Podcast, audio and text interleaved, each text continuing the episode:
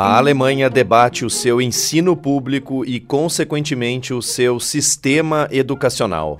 Isso porque, no mais recente relatório do Programa Internacional de Avaliação de Estudantes, conhecido pela sigla PISA, os alunos alemães do nono ano tiveram o pior desempenho em matemática, ciências e leitura desde o início da série histórica, que começou no ano 2000.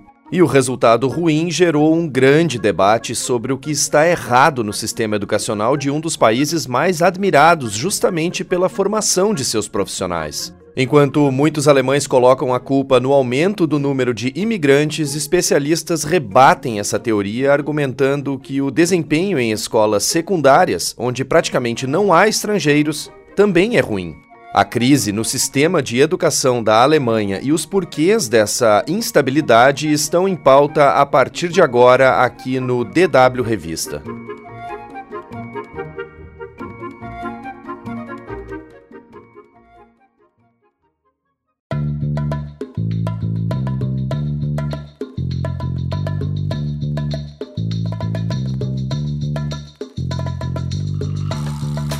Está no ar o DW Revista, o podcast semanal produzido pela redação brasileira da DW. Eu sou o Guilherme Becker e falo diretamente de Bonn, na Alemanha. Nesta edição, vamos abordar a queda de rendimento do ensino nas escolas alemãs. Afinal, o que está acontecendo para que o desempenho nas instituições tenha caído tanto em suas mais recentes avaliações? Quem vai conversar comigo sobre isso é meu colega de DW, Bruno Lupion, que está em Berlim. O Bruno é repórter e editor da DW e tem acompanhado esse tema e também o debate. Em 2021, por exemplo, o Bruno escreveu um extenso artigo sobre como funciona o sistema educacional alemão, que a gente também vai explicar nesta edição do DW Revista. Aos 10 anos, as crianças alemãs são separadas em três tipos de escola, de acordo com as suas habilidades acadêmicas. As que forem para as escolas menos exigentes, elas são preparadas para seguir na educação profissional, que a gente também chama de ensino técnico. Já as que estão na escola de alto nível podem tentar uma vaga na universidade. Na Alemanha, 46% das pessoas de 25 a 34 anos têm ensino profissional, ou seja, quase metade das pessoas. Os defensores desse modelo também afirmam que ele é positivo para que cada aluno seja estimulado de acordo com a sua capacidade. Mas há também críticas a essa divisão muito precoce das crianças, pois essa escolha aos 10 anos de idade, na maioria dos casos, molda o futuro profissional das pessoas pela vida inteira.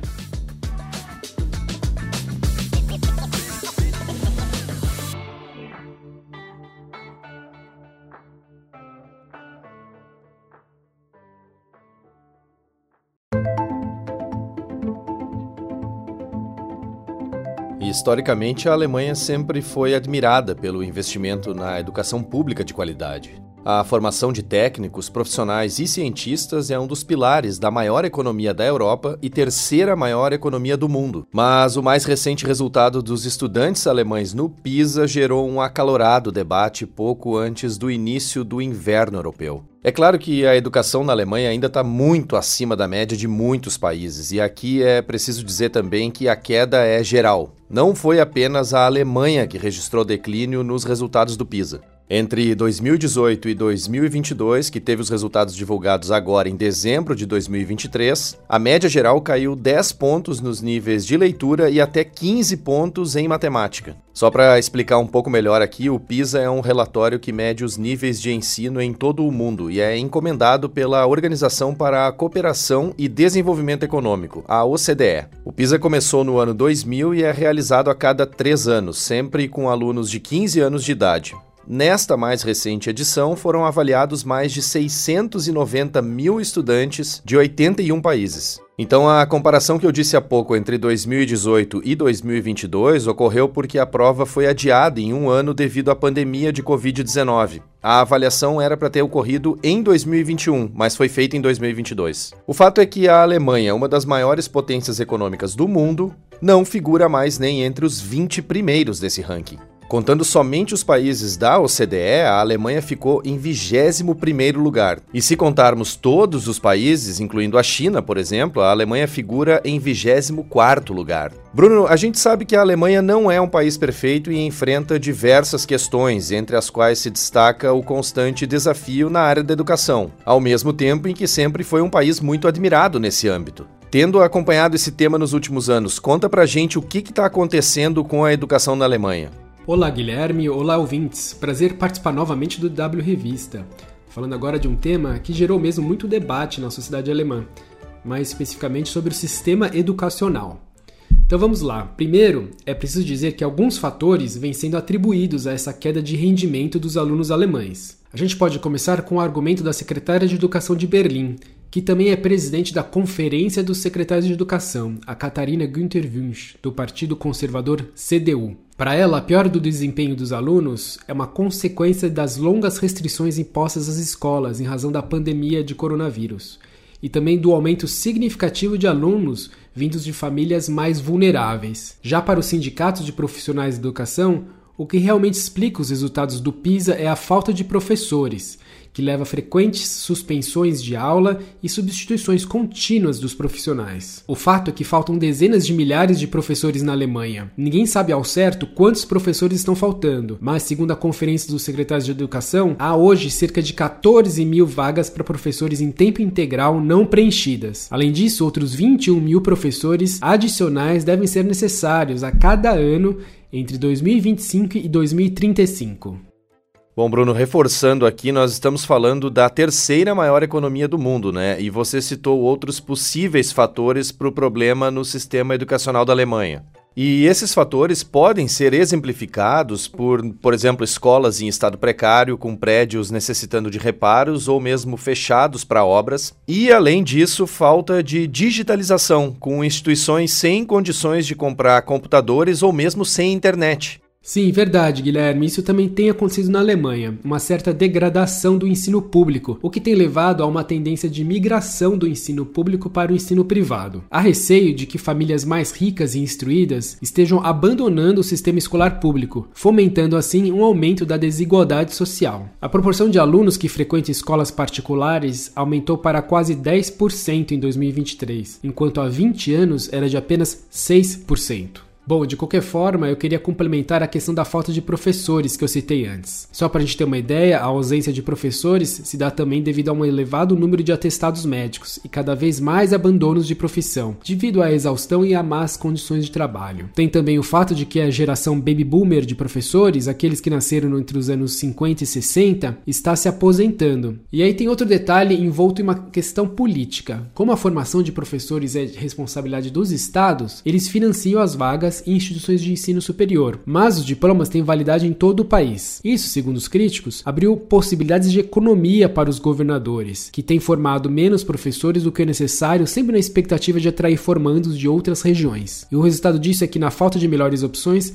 as escolas estão empregando cada vez mais gente de fora da área, gente que não cursou pedagogia ou fez uma licenciatura. E, ao mesmo tempo, o número de estudantes de licenciatura vem diminuindo, justamente por razões demográficas e porque a profissão parece cada vez menos atraente. Bruno, e ainda tem a questão do alto número de imigrantes nas escolas alemãs. Para muitos alemães, esse é o problema da queda na qualidade no ensino, do estado ruim do sistema educacional do país. Para se ter uma ideia, somente as crianças refugiadas da Ucrânia somam cerca de 217 mil nas escolas da Alemanha. Mas analistas rebatem essa premissa de que o problema seria a imigração, argumentando que o desempenho em escolas secundárias também caiu muito. E nessas escolas o número de estrangeiros é baixo. E ainda tem outro fator, Guilherme. O número de estudantes não para de crescer na Alemanha. O órgão federal de estatísticas afirmou que 830 mil crianças entraram para a escola em 2023, o número mais elevado em 20 anos. Bom, mas então como seria possível resolver o problema? Bom, Guilherme, a Conferência dos Secretários de Educação havia sugerido propostas como o aumento da carga horária, o adiamento da aposentadoria e a eliminação do trabalho em meio período. A essas propostas, o sindicato respondeu também apresentando um plano para tentar tornar a carreira de professor mais atrativa. Os pontos propostos pelo sindicato incluem redução de carga horária, classes menores, mais horas de descanso, melhor proteção da saúde e sistemas de apoio para os professores. Esse último inclui a formação de equipes com as quais os profissionais possam trabalhar em parceria com educadores, assistentes sociais e psicólogos, além de intérpretes e professores de língua, especialmente no caso de imigrantes que são estudantes. Mas, no geral, o sindicato não tem muita esperança de que a situação nas escolas possa ser mudada no curto prazo, já que eles argumentam que os políticos responsáveis pelo assunto não levaram a situação a sério por muito tempo. Bom, para a gente finalizar aqui, Bruno, eu queria que você explicasse o quebra-cabeça que é o sistema público de ensino alemão.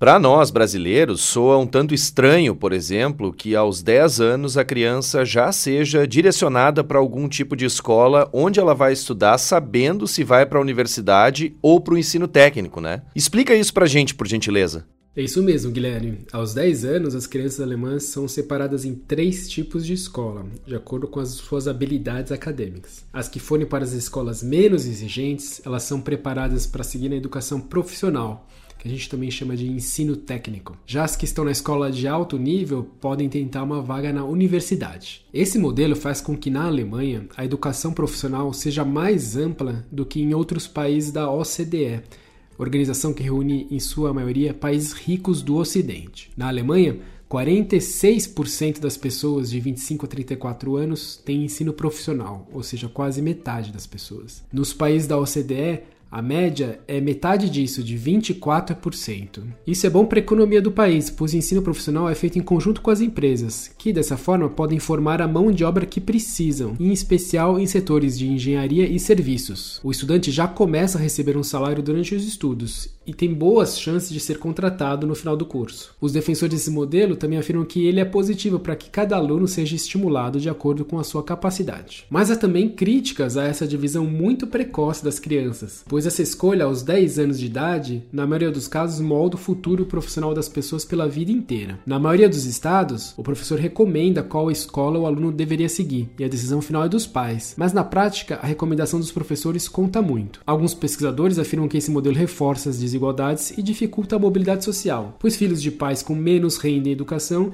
tendem a ir para as escolas menos exigentes. É um grande debate aqui na Alemanha, com prós e contras.